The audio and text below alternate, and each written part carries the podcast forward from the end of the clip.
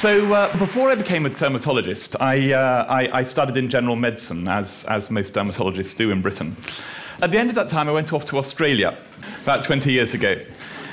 What you learn when you go to Australia is the Australians are very competitive. And, and they are not magnanimous in victory. And, and that happened a lot. Oh, and you pommies, you can't play cricket rugby. I, I could accept that. But moving into work, and, and we have each week what's called a journal club, when you'd sit down um, with the other doctors and you'd study a, a scientific paper in, in relation to medicine. And after week one, it was about cardiovascular mortality, a dry subject. How many people die of heart disease, what the rates are. And they were competitive about this. You pommies, your rates of heart disease are shocking. And of course, they were right. Uh, Australians have about a third less heart disease than we do, less deaths from heart attacks, heart failure, less strokes. They're generally a healthier bunch. And of course, they said this was because of their fine moral standing, their exercise, because they're Australians, and we're wheezy pommies and so on. But you know, it's, it's not just Australia that has better health than Britain. Within Britain, um, there is a gradient of health. And this is what's called standardized mortality, basically your chances of dying. This is looking at data from the paper about 20 years ago, but it's true today. Comparing your rates of dying at 50 degrees north, that's the south, that's London and places. Um, by latitude and 55 degrees, the bad news is that's here, Glasgow. I'm from Edinburgh. Worse news, that's even Edinburgh. Okay, so there is so, what accounts for this horrible space here between us up here in southern Scotland and the south? Now, we know about smoking, deep fried Mars bars, chips, the Glasgow diet, all of these things. But this graph is after taking into account all of these known risk factors. This is after accounting for smoking, social class, diet, all those other known risk factors. We are left with this missing space of increased deaths the further north you go. Now, sunlight, of course, comes into this. And vitamin D has had a great deal of press, and a lot of people get concerned about it. And we need vitamin D. It's now a requirement that children have a certain amount. My grandmother grew up in Glasgow back in the 1920s and 30s when rickets was a real problem, and cod liver oil was brought in. And that really prevented the rickets that used to be common in this city. And I, as a child, was fed cod liver oil by my grandmother. I distinctly, nobody forgets cod liver oil. But an association, the higher people's blood levels of vitamin D are, the less heart disease they have, the less cancer. There seems to be a lot of data suggesting that vitamin D is very good for you, and it is to prevent rickets and so on. But if you give people vitamin D supplements, you don't change that high rate of heart disease. And the evidence for it preventing cancers is not yet great. So, what I'm going to suggest is that vitamin D is not the only story in town. It's not the only reason preventing heart disease. High vitamin D levels, I think, are a marker for sunlight exposure. And sunlight exposure, in methods I'm going to show, is good for heart disease. Anyway, I came back from Australia, and despite the obvious risks to my health, I moved to Aberdeen. now, in Aberdeen, I started my dermatology training, but I also became interested in research, and in particular, I became interested in this substance, nitric oxide. Now, these three guys up here, Furchtgott, Ignarro, Murad, won the Nobel Prize for Medicine back in 1998. And they were the first people to describe this new chemical transmitter, nitric oxide. What nitric oxide does is it dilates blood vessels, so it lowers your blood pressure. It also dilates the coronary arteries, so it stops angina. And what was remarkable about it was in the past, when we think of chemical messengers within the body, we thought of complicated things like estrogen and insulin or nerve transmission, very complex processes with very complex chemicals that fit into very complex receptors. And here's this incredibly simple molecule, a nitrogen and an oxygen, that are stuck together. And yet these are hugely important for maintaining our low blood pressure, for neurotransmission, for many, many things but particularly cardiovascular health. And I started doing research, and we found very excitingly that the skin produces nitric oxide. So it's not just in the cardiovascular system it arises, it arises in the skin. Well, having found that and published that, I thought, well, what's it doing? How do you have low blood pressure in your skin? You know, it's not the heart. What do you do? So I went off to the States, as many people do if they're going to do research, and I spent a few years in Pittsburgh Um, this is Pittsburgh. And I was interested in these really kind of complex systems. We thought that maybe nitric oxide um, affected cell death and how cells survive and their resistance to other things. And I first of all started work in, in cell culture, growing cells. And then I was using knockout mouse models, mice that couldn't make the, the gene. We worked out a mechanism which NO was helping cells survive. And I then moved back to Edinburgh. And in Edinburgh, the experimental animal we use is the medical student. It's a species close to human with several advantages over mice. They're free, you don't shave them, they feed themselves, and nobody pickets your office saying, save the lab medical student. So they're really an ideal, an ideal model.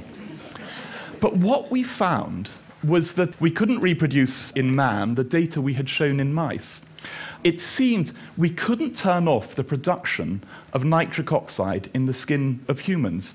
We put on creams that blocked the enzyme that made it. Um, we injected things. We couldn't turn off the, the nitric oxide.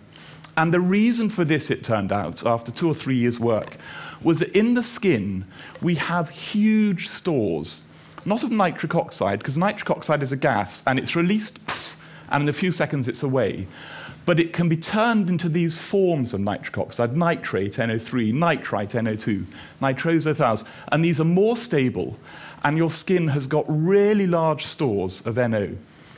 And we then thought to ourselves, well, there's big stores.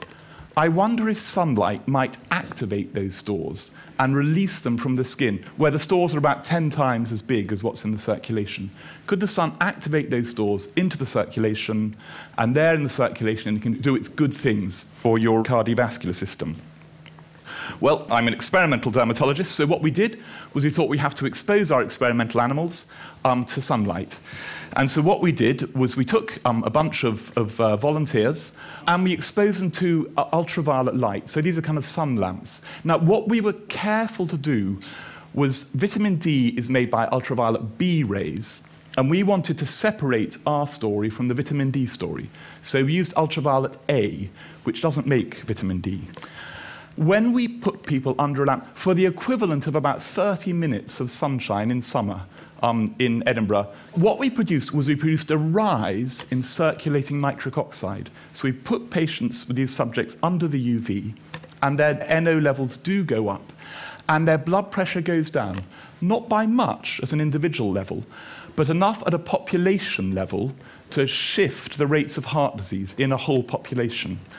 And when we shone UV at them, or when we warmed them up to the same level as the lamps, but didn't actually let the rays hit the skin, this didn't happen. So this seems to be a feature of ultraviolet rays hitting the skin. Now, we're still collecting data. A few good things here. Well, this appeared to be more marked in older people. I'm not sure exactly how much. One of the subjects here was my mother in law, and clearly I do not know her age. But certainly, in people older than my wife, um, this appears to be a more marked effect. And the other thing I should mention was there was no change in vitamin D. This is separate from vitamin D. So vitamin D is good for you. It stops rickets, it prevents calcium metabolism, important stuff. But this is a separate mechanism from vitamin D. Now, one of the problems with looking at blood pressure is your body does everything it can to keep your blood pressure at the same place. If your leg is chopped off and you lose blood, your body will clamp down, increase the heart rate, do everything it can to keep your blood pressure up. That is an, an absolutely fundamental physiological principle. So what we've next done is we've moved on to looking at blood vessel dilatation. So we've measured, this is again, notice no tail um, and, and hairless. This is a medical student, okay? In the arm, you can measure how blood flow in the arm by how much it swells up as some blood flows into it. And what we've shown is that doing a sham irradiation, this is the thick line here, this is shining UV on the arm so it warms up, but keeping it covered so the rays don't hit the skin. There is no change in blood flow, in, in dilatation of the blood vessels. But the active irradiation during the UV and for an hour after it there is dilation of the blood vessels. This is the mechanism by which you lower blood pressure, by which you dilate the coronary arteries also to let the blood be supplied with heart. So here, further data that ultraviolet, that sunlight, has benefits on the blood flow and, and the cardiovascular system. So we thought we'd just kind of model different amounts of UV um, hit the Earth at different parts of the Earth at different times of year. So you can actually work out those stores of nitric oxide, the nitrates, nitrites, nitrosothiols in the skin, release a cleave to release NO. Different wavelengths of light have different activities at doing that. So you can look at the wavelengths of light that do that. And you can look, so if you live on the equator, the sun comes straight overhead, it comes through a very thin bit of atmosphere. And winter or summer, it's the same amount of light. If you live up here, um, in summer, the sun's coming fairly directly down, but in winter, it's coming through a huge amount of atmosphere, and much of the ultraviolet is weeded out, and the range of wavelengths hit the Earth are different in summer to winter. So what you can do is you can multiply those data by the NO that's released, and you can calculate how much nitric oxide would be released from the skin into the circulation.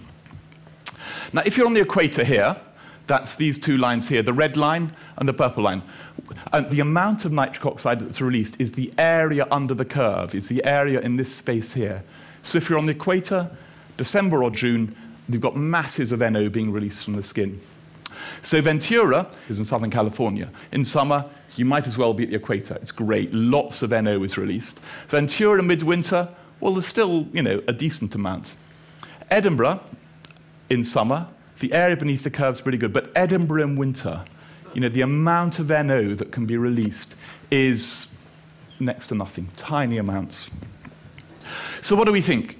We're still working at this story, we're still developing it, we're still expanding it. We think it's very important. Um, we think it probably accounts for a lot of the north south health divide within Britain. It's of relevance to us. We think that the skin, well, we know that the skin has got very large stores of nitric oxide, as these various other forms. We suspect a lot of these come from diet. Green leafy vegetables, beetroot, lettuce has a lot of these nitric oxides that we think go to the skin. We think they're then stored in the skin, and we think that sunlight releases this, where it has generally beneficial effects. And this is ongoing work, but I mean, dermatologists I mean, I'm a dermatologist. My day job is saying to people, you've got skin cancer, it's caused by sunlight, don't go in the sun. I actually think a far more important message is that there are benefits as well as risks to sunlight. Yes, sunlight is the, is the major alterable risk factor for skin cancer, but deaths from heart disease are 100 times higher than deaths from skin cancer. And I think that we need to be more aware of, and we need to find the risk benefit ratio. How much sunlight is safe? Um, how can we kind of finesse this best for our general health? So thank you very much indeed.